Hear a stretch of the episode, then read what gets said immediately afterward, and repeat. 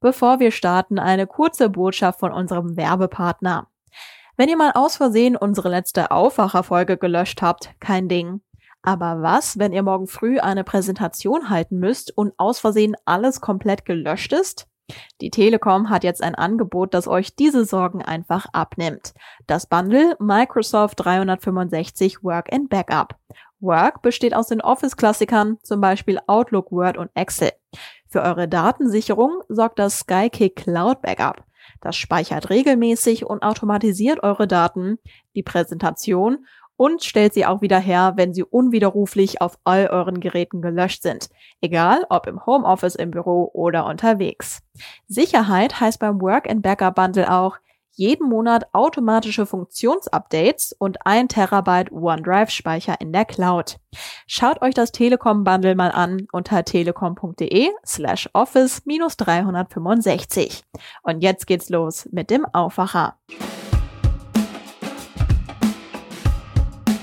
Einfache Weine sind schnell getrunken. Da hat man einen Schluck untergespült und dann ist es tatsächlich eigentlich vorbei. Man erinnert eigentlich gar nicht mehr, nach was der jetzt geschmeckt hat. Der hat vielleicht nicht wehgetan, aber er hat einem auch nicht berührt tatsächlich. Willkommen zu einer neuen Folge der Döbler-Dialoge.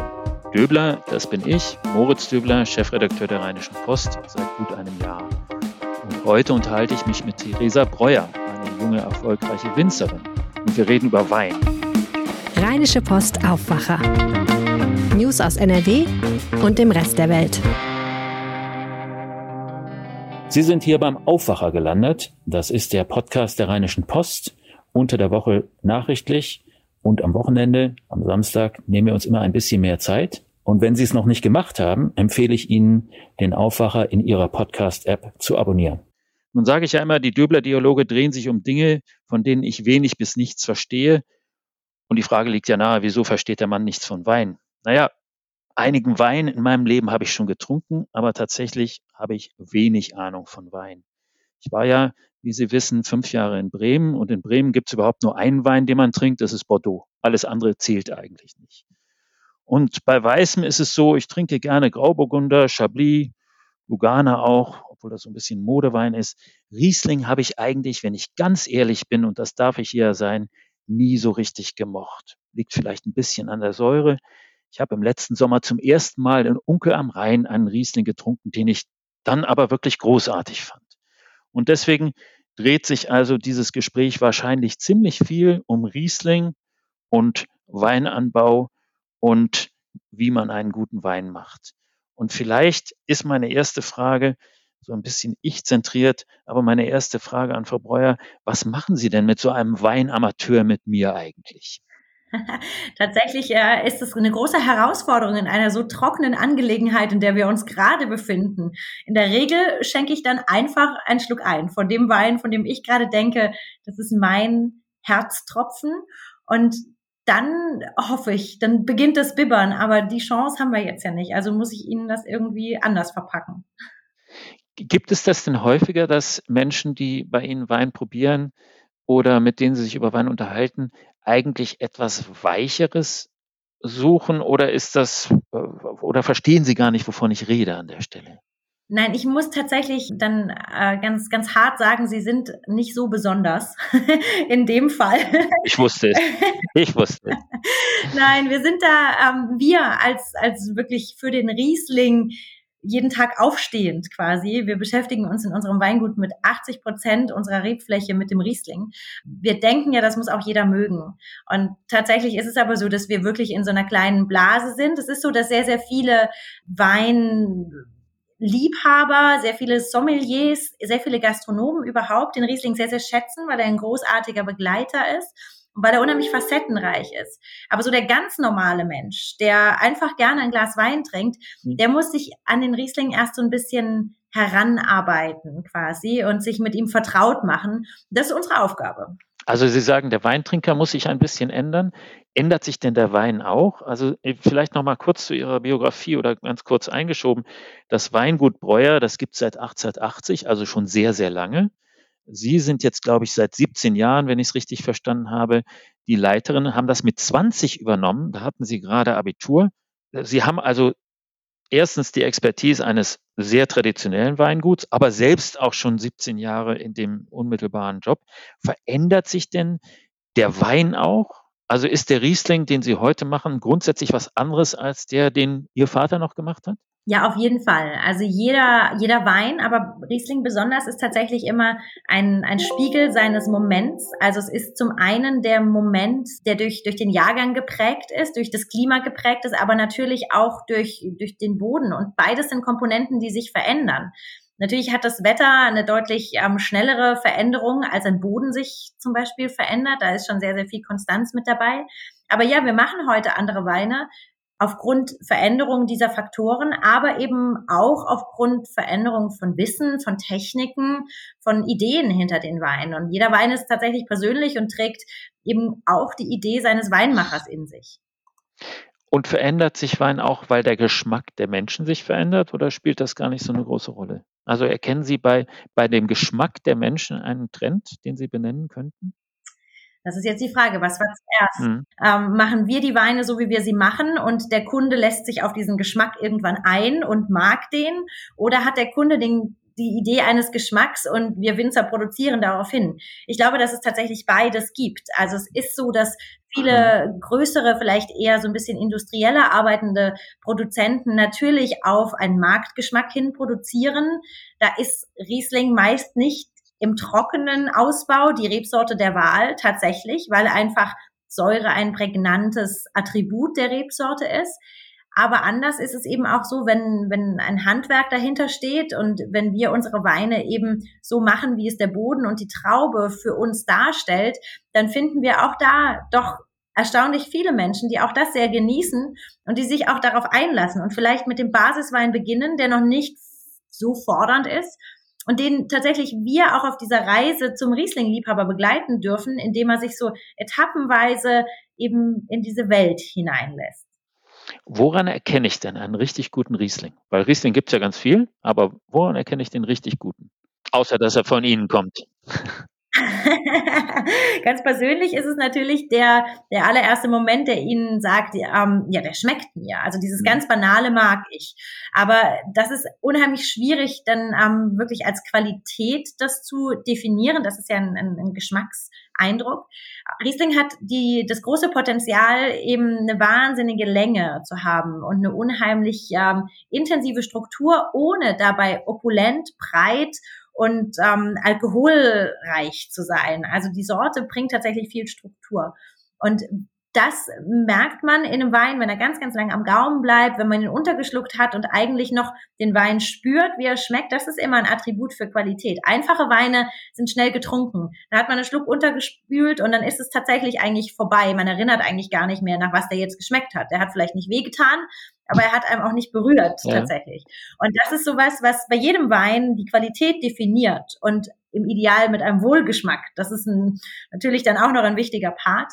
Das beschreibt vielleicht so im einfachsten die Qualität eines Rieslings. Dazu gepaart natürlich der, der Duft davon, die Intensität, die, die ein Aroma hat, ob ein Wein im Glas sich entwickelt, Einfache Weine sind oft so ein bisschen Gassenglänzer, die im ersten Moment strahlend schön riechen. Und wenn man dann aber das Glas nicht schnell genug leer hat und nach fünf Minuten noch einmal reinriecht, ist auf einmal nichts mehr da. Also der gleiche Effekt, den wir am Gaumen haben, den kennt auch unsere Nase. Und das sind alles Attribute für sehr leichte Weine, einfache Weine. Und Riesling, wie jede andere Rebsorte, wir müssen sie da gar nicht ausklammern, strahlt in Qualität wirklich durch Intensität. Was muss denn so ein Riesling kosten? Also es ist immer die Frage, was, was man möchte. Ähm, wenn man natürlich auch so ein bisschen das Handwerk dahinter möchte, was den Wein immer ein Stück individueller macht, dann fängt das bei dem Winzer ab Hof, bei einem soliden Gutswein schon so bei sechs Euro an, würde ich sagen. Also dafür kann man schon einfach einen handgemachten Wein bekommen. Das ist jetzt vielleicht noch nicht der, den man über Jahre im Keller begleiten muss und wo man jetzt ähm, sich, wenn man in einem Glas hat, hineinspinnen kann in alle Tiefen. Aber es ist tatsächlich ein handgemachter Wein, der seine Geschichte erzählt. Und das ist schon ähm, beim direkten Einkauf beim Winzer so ab sechs Euro möglich. Mhm. Und nach oben hin? Ein, ein Wein, der Nachhall hat, wird dann schon über die 10 Euro kosten. Mhm. Aber zum Beispiel ein Chablis, ein richtig guter Chablis, kostet ja leicht 25, 30 Euro. Das sind nicht die Preisregionen, die es bei Ihnen gibt. Warum eigentlich nicht? Nee, wir, wir sind, äh, die Deutschen sind da leider so ein bisschen schüchtern. Also zum einen haben die Franzosen natürlich sich ganz ähm, clever auch ihrer, ihrer Bereiche bedient, dass es eben auch geschützte Bereiche sind, dass sie nicht unendlich nachgemacht werden können. Ein Chablis darf eben nur aus dem Chablis kommen. Sie haben aber gleichzeitig geschafft, aus dem Wort einen Gattungsbegriff zu machen, dass man eigentlich jeden Chardonnay als Chablis benennt. Aber es sind, ähm, sind gewisse Kniffe, wo wir Deutschen uns, glaube ich, lange zu viele Türen offen gehalten haben und überall so ein bisschen sein wollten, anstatt stringent die Qualität auch in den Fokus zu stellen. Und dann ist es auch so, dass wir, dass wir auch irgendwie so ein bisschen aus einer Krise kamen. Der deutsche Wein hatte ja seinen Hoch. Ähm, zu Beginn des 20. Jahrhunderts, da waren die deutschen Rieslinge genau oder höher bepreist, als es die Weine aus, ähm, aus dem Burgund sowieso, aber auch aus der Bordeaux-Region waren. Und das hat aber in den letzten 100 Jahren sehr viele Berg- und Talfahrten gemacht. Und die letzte Talfahrt ist tatsächlich noch nicht lange her. Also wir haben in den 70er Jahren noch das deutsche Image durch entweder den ganz sauren Wein gehabt oder im Ausland dann den Wein, der ja eigentlich nur so ein süßes Wässerchen ist und überhaupt gar keine Substanz mhm. hat. Und diese Weine gab es ja und die wurden gemacht in großer Menge und zu sehr günstigen Preisen. Und ich glaube, da sich wieder hochzuarbeiten, haben, haben wir auch alle so ein bisschen ängstlich gemacht und in kleinen Schritten. Und wir sind heute auf einem Niveau angekommen, was langsam international attraktiv ist, auch in der Wahrnehmung. Aber wir haben da durchaus noch Potenzial. Also jeder tut gut daran, jetzt bei deutschen Weinen, bei Ortsweinen und bei Lagenweinen zuzugreifen, weil tatsächlich im internationalen Preisvergleich man ein wahnsinniges Schnäppchen schlägt. Nun gibt es ja Riesling nicht nur in Deutschland, sondern auch Australien, äh, USA sogar. Wie sortieren Sie sich denn als deutsche Winzer in dem globalen Riesling ein? Vermutlich sagen Sie, wir sind die Besten, aber warum? Na, wir sind die größten in Anführungsstrichen. Also Deutschland ist der größte, das größte Weinland für Riesling. Ähm, wir produzieren die größte Menge Riesling. Und wir sind so ein bisschen der Ursprung dessen. Und das bringt natürlich einfach eine, ein wahnsinnig langes Wissen um das, was wir damit anstellen. Und meistens hat es ja eben auch seine Tradition dann darin. Also es gab ja einen Grund, warum es hier mit dem Riesling begann. Und es ist auch so, dass die Bedingungen immer noch sehr, sehr gut funktionieren. Aber Riesling funktioniert eben auch wunderbar in Österreich und in Australien. Ich habe selbst einmal in einem australischen Rieslingwein gut arbeiten dürfen und gesehen, wie dort auch an die Sache herangegangen wird. Das ist anders, es stehen andere Dinge im Fokus, aber im Resultat bringt es Vielfalt, die uns allen gut tut. Ich glaube, die Riesling-Welt ist noch so eine kleine, dass jeder, der sich eben auch darauf einlässt und uns in dieser Riesling-Welt nach vorne bringt, ähm, eine Bereicherung ist. Aber natürlich sind die deutschen Rieslinge einfach eigen in ihrem Geschmack und das ist dann wiederum eine Geschmackssache. Apropos Geschmackssache, wenn ich im Supermarkt oder im Weinladen vor dem Regal stehe und mir überlege, was ich denn so kaufe, spielt das Etikett eine große Rolle. Wie ist denn das bei Ihnen? Sie haben auch Künstleretiketten. Was für eine Bedeutung hat das Etikett bei Ihnen? Ist das ein Zugeständnis an Menschen wie mich, die keine Ahnung haben oder verbinden Sie selber auch damit irgendetwas? Wir haben tatsächlich die Mischung bei uns selbst im Betrieb. Wir haben einen Wein, der jedes Jahr ein neues Künstleretikett bekommt. Und der Ursprung dessen war genau aus dem Grund, wie Sie ihn beschrieben haben, dass wir schaffen, Neugierde zu wecken, dass wir einfach mhm. jemand abholen mit einem besonderen Aussehen der Flasche. Ob man das jetzt gut oder schlecht findet, ist ja tatsächlich jedem auch wieder sehr selbst überlassen. Aber es ist einfach was Besonderes. Und das war damals bei uns wirklich ein Mittel, um den Fokus auf diesen einen Wein zu legen. Gleichzeitig sind aber alle anderen Etiketten, die wir machen, sehr, sehr reduziert und fokussieren sich eigentlich wirklich auf ein sehr präzises Benennen von dem, was einem in der Flasche erwartet. Was für den mhm. Konsument auch ganz, ganz wichtig ist. Also wir sind zweigleisig und diese Zweigleisigkeit trifft sich, glaube ich, in, in der Weinwelt in vielen Bereichen wieder. Auch da kommt es einfach drauf an, es ist ja überhaupt nicht verwerflich, im ersten Moment jemand durch ein hübsches Etikett anzusprechen. Im Ideal überzeugt der Wein danach noch mehr. Gleichzeitig gibt es aber viele Weine, die vielleicht nicht gegriffen werden, weil eigentlich irgendwie das Etikett so leise und dezent ist. Da geht es dann nur um den Wein. Beides hat seinen Platz und man darf, glaube ich, auch mal mutig sein und vielleicht auch mal zu dem nicht ganz so künstlerisch dargestelltem Wein greifen. Ich glaube, es können einem viele viele besondere Geschmackserlebnisse dann überraschen. Aber ja, es gibt eben nicht das Etikett, genauso nicht, wie es den Geschmack gibt. Aber man kann schon sagen, wenn sich jemand mit dem Etikett Mühe gibt, dann ist das zunächst mal ein gutes Zeichen. Das zeigt, dass eben sich mit der, mit dem ganzen Thema von vorne bis hinten sich beschäftigt wird. Vielleicht ist der, der Shoppenwein, den man für sechs Euro beim Winzer um die Ecke holen kann, mit so einem etwas handwerklicheren Etikett ausgestattet, ähm, auch nicht schlecht für das, was es ist, aber natürlich in dem Moment, wo man sich mit als Winzer auch im Wein darstellen will, dann sorgt man schon dafür, dass es auch hübsch draußen auf der Flasche aussieht. Auf Ihrer Website steht als Qualitätsanspruch formuliert, jeden Wein, der unseren Namen trägt, trinken wir selbst mit Freude. Nun ist das einerseits eine sehr nachvollziehbare Aussage, ähm, andererseits werden Sie natürlich auch Vorlieben haben was Ihnen besonders schmeckt und was, wo Sie sagen, ja, das so. Also was sind denn Ihre Vorlieben? Was trinken Sie am liebsten?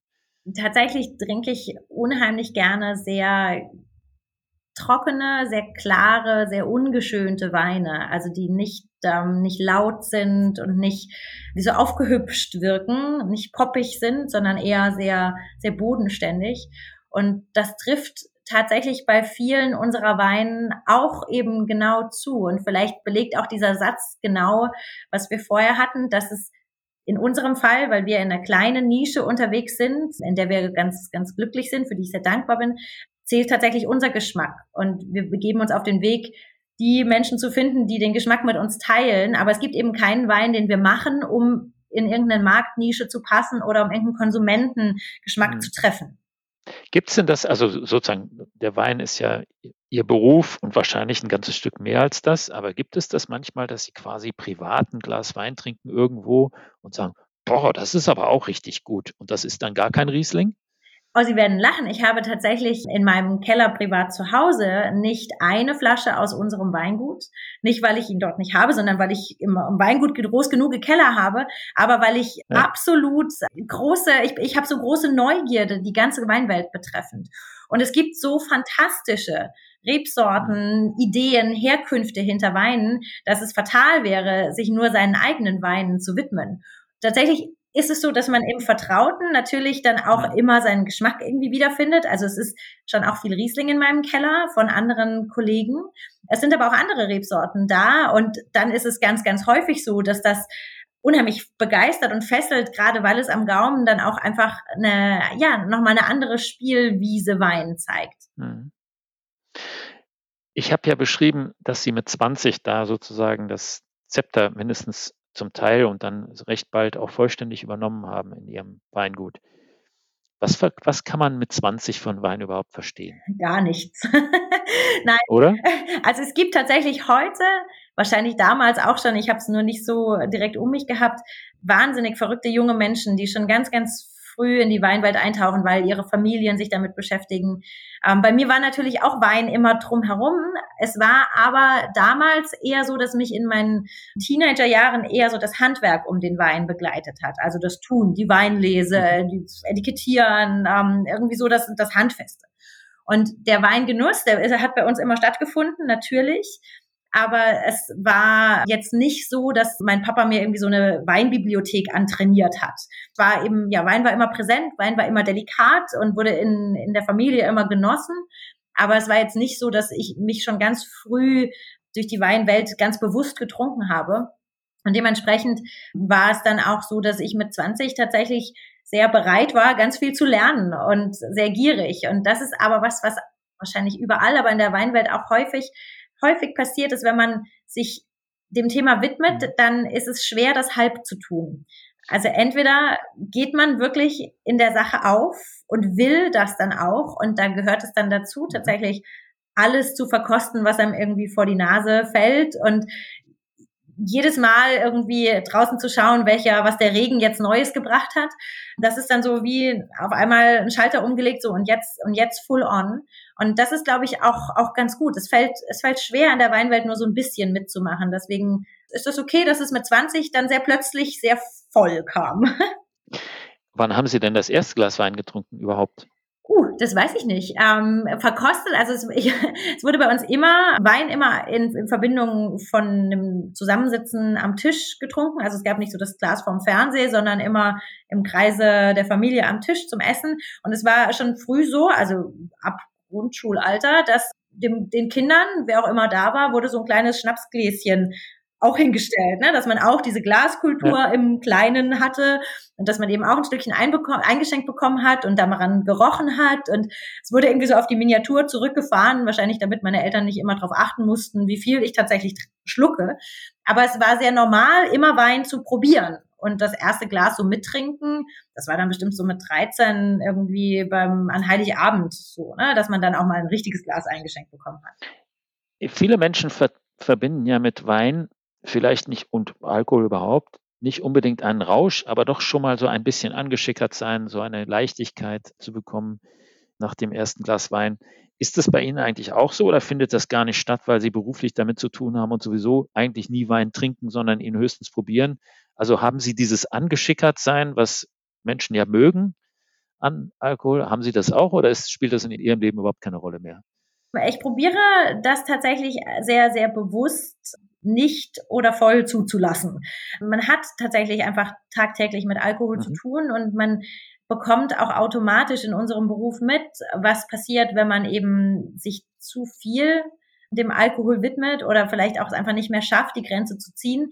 Deswegen bin ich schon tendenziell immer eher zurückhaltend, weil es aber auch eben mein, mein Job ist. Also es würde mir höchst selten passieren, dass ich bei einem, bei einem Abend mit Kunden oder Gästen tatsächlich das Gefühl habe, ich bin so ein bisschen angeschickert, weil es dafür tatsächlich einfach mein Job ist. Wenn ich aber privat ähm, eine herrliche Flasche vor mir stehen habe und die einfach großartig ist und dann freue ich mich auch über das Glas, was ich zu viel trinke, weil es aber einfach in dem Moment geschmacklich noch sein musste. Klar ist aber die Regel, ich trinke definitiv nie Wein, um Alkohol zu trinken. Ich trinke nie Wein, der mir nicht schmeckt. Wenn ich nach einem Stück merke, das ist nicht meiner, dann trinke ich ihn nicht. Dann ist das okay so. Dann finde ich aber vielleicht drei Tage später den nächsten, der mir deutlich besser schmeckt. Aber ich probiere mich immer wieder daran, auch ganz bewusst zu ermahnen, dass es einfach Alkohol ist, mit dem wir uns beschäftigen tagtäglich. Und trinken Sie auch mal ein Bier? ja. Doch, tatsächlich auch das das ist so ein bisschen in der Generation vor mir, war das so ein bisschen unter den schicken Winzern verpönt, dass man dann irgendwie ein Bier trinkt. Mittlerweile ist das aber auch eigentlich Usus, dass nach einer Weinprobe sich zum Bier getroffen wird, weil es tatsächlich den ganzen Gaumen dann auch wieder so ein bisschen beruhigt und runterfährt. Ganz, ganz klassisch ist auch, dass in der Weinlese unheimlich viel Bier getrunken wird, weil man wirklich, wenn man von morgens bis abends von Trauben umgeben ist und überall ist nach Gärung köstlich, aber nach Gärung riecht, dann will man einfach irgendwie auch mal was anderes haben. Also insofern, ja, ich würde mal sagen, es wird sogar recht viel Bier getrunken, um guten Wein zu machen. Nun sind Sie ja Winzerin, also eine Frau in diesem Beruf, der früher eine reine Männerdomäne war. Da gab es eigentlich keine Winzerin. Heute hat sich das ein bisschen geändert. Aber so richtig viele Winzerinnen gibt es immer noch nicht, wenn ich das richtig sehe. Welche Rolle spielt eigentlich das Frausein bei Ihrem Handwerk? Vielleicht auch bei der Führung, beim Weingeschmack? Also gibt es Dinge, die Sie anders machen, anders sehen, anders empfinden als Ihre männlichen Kollegen? Für mich persönlich gibt es tatsächlich keinen Unterschied. Ich glaube, dass auch heute schon viel mehr Frauen Wein beeinflussend arbeiten, sie aber eben nicht die Bühne haben, dass das Weingut dann doch immer noch den Namen des Mannes trägt oder der Mann der ist, der, der vorne steht. Wein wird nie von einer Person gemacht, in keinem Weingut. Klar, ich habe mit Sicherheit physisch nicht alle Möglichkeiten, Fässer durch die Gegend zu schleppen. Und ja, vielleicht habe ich auch dafür so ein bisschen mehr Feingefühl, wenn es manchmal irgendwie um Konflikte im Team geht oder so. Aber am Ende vom Tag sind das tatsächlich alles sehr, sehr persönliche Eigenschaften, die ich habe und die vielleicht ein Mann in einem anderen Weingut genauso haben kann. Also für mich war es eigentlich, ich hatte nie die Momente, dass ich gesagt habe, Mensch, das ist jetzt aber so ein typisches Frauending. Es ist bei uns aber auch so, dass ich in einem, von Anfang an in einem Team arbeite, das fast ausgewogen ist in der Geschlechterverteilung. Natürlich ist es so, dass die Frauen ein bisschen andere Arbeiten auch im Weinberg zum Beispiel machen als die Männer. Aber das ähm, ist für mich nicht, also ich, ich werte das nicht. Ich werte weniger, weder die eine Arbeit als wichtiger als die andere, noch das Resultat dann auf den fertigen Wein. Deswegen glaube ich tatsächlich, dass, dass eigentlich Frauen nicht anders Wein machen als Männer. Nein. Jetzt helfen Sie uns noch, wie wird denn der Jahrgang 2021? Also was ist das für ein Jahrgang? Wissen Sie das schon? Und wo geht 2021 2020. Und wo geht der? Ja, ich bin immer ungeduldig. Das gehört zum Beruf. Ich kann Ihnen noch nicht mal ganz entspannt sagen, wie sich 2020 entwickelt okay. wird, weil er noch zum größten Teil im Fass liegt. Okay. Nein, aber 2021, wenn ich es muss, bis jetzt, wir hatten tatsächlich endlich mal wieder ein bisschen Regen im Winter. Das ist ganz, ganz großartig. Da haben wir ähm, boah, in den letzten Jahren uns wirklich danach gesehnt. Der letzte feuchte Winter war der von 2017 auf 2018. Und dann hatten wir jetzt drei Winter quasi in Folge, die eigentlich zu trocken waren. Das freut uns. Wir hatten Glück, dass wir jetzt keine Frostprobleme hatten, weil die Rebentwicklung gemäßigt ist. Also wir sind bis jetzt tatsächlich viel mehr in einem Normverlauf eines Jahres, als es in den letzten Jahren war, wo wir immer von früher Wärme und irgendwie schon explosionsartigem Sommer im April getrieben waren. Das ähm, entspannt uns, aber es ist auch so, dass wir schon uns auch dessen bewusst sind, dass die Reben sich auch die letzten Jahre gemerkt haben. Also dieses Auffüllen der Wasserspeicher. Aber wie sich, wie die Reben das jetzt tatsächlich umsetzen, das ist im Moment noch zu früh zu beurteilen. Aber potenziell ähm, gehe geh ich guter Laune in das neue Jahr, das ganz am Anfang steht. Wie gesagt, es ist noch nicht mal ausgetrieben. Also wir haben noch nicht mal Blättchen draußen okay. an den Reben. Und 2020? Sagen Sie, da war das mit dem Winter nicht so doll, aber trotzdem war es ein, ist es ein ganz guter Jahrgang geworden oder auch da sind Sie noch nicht so ganz sicher, haben Sie eben gesagt. Ich bin immer schwer mit dem finalen Urteilen, solange der Wein nicht in der Flasche ist. Und wir haben eben noch viel im Keller okay. liegen aus 2020, weil wir den Wein gerne lange Zeit im Keller geben.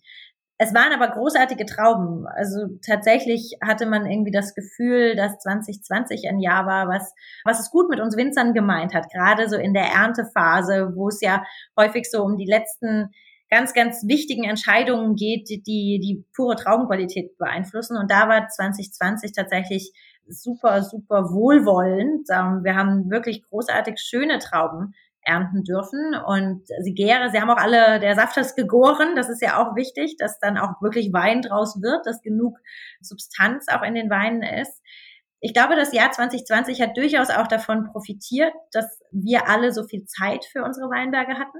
Also, dass wir, weil man als Winzer ja mittlerweile doch irgendwie verrückterweise auch durch die Welt jettet und Weine vorstellt und Weinproben hält und irgendwie denkt, man muss auf jeder Hochzeit tanzen. Das hat ja letztes Jahr eben alles nicht stattgefunden. Und ich glaube, dadurch haben wir alle einfach unheimlich viel Augenmerk auf, auf die Basis unseres Tuns gelegt. Und ich glaube, das wird den Wein sehr gut tun.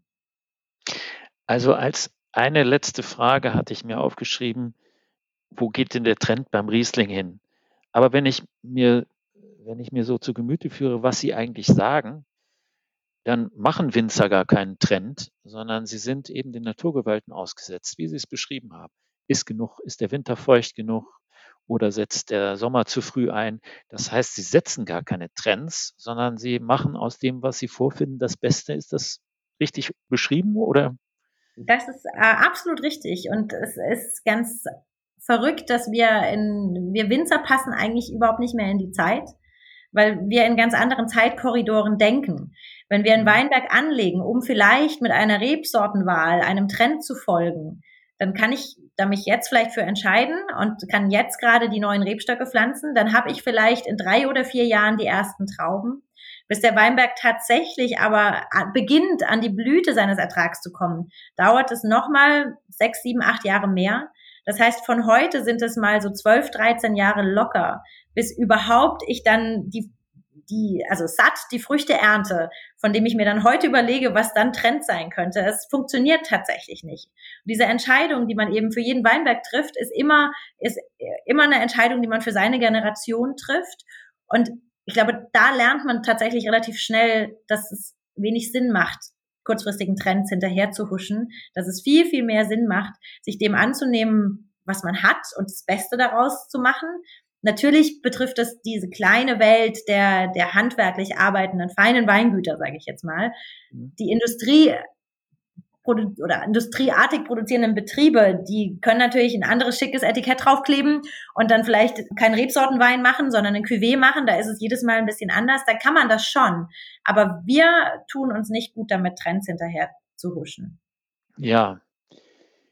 Ich habe in diesem Gespräch sehr viel gelernt. Vor allen Dingen habe ich äh, nötigt es mir wirklich Respekt ab, mit welcher Leidenschaft und mit welcher Ernsthaftigkeit Sie diesem Beruf der Winzerin nachgehen und was da alles dahinter steckt. Ich hoffe, dass die Lokale bald mal wieder aufmachen, die Außengastronomie. Und ich verspreche hoch und heilig, ich werde einige Male Riesling bestellen, um mal zu gucken, ob sich die Leidenschaft, die Sie beschreiben, auch bei mir im Glas wiederfindet. Jedenfalls ganz herzlichen Dank, Frau Breuer. Hat großen Spaß gemacht. Wünsche Ihnen einen, was steht jetzt an? Die, was ist der nächste Schritt? äh, wir warten, wir warten auf die Weinberge, also wir warten auf Laub, um dann ähm, die ersten so ertragsregulierenden Maßnahmen machen zu können.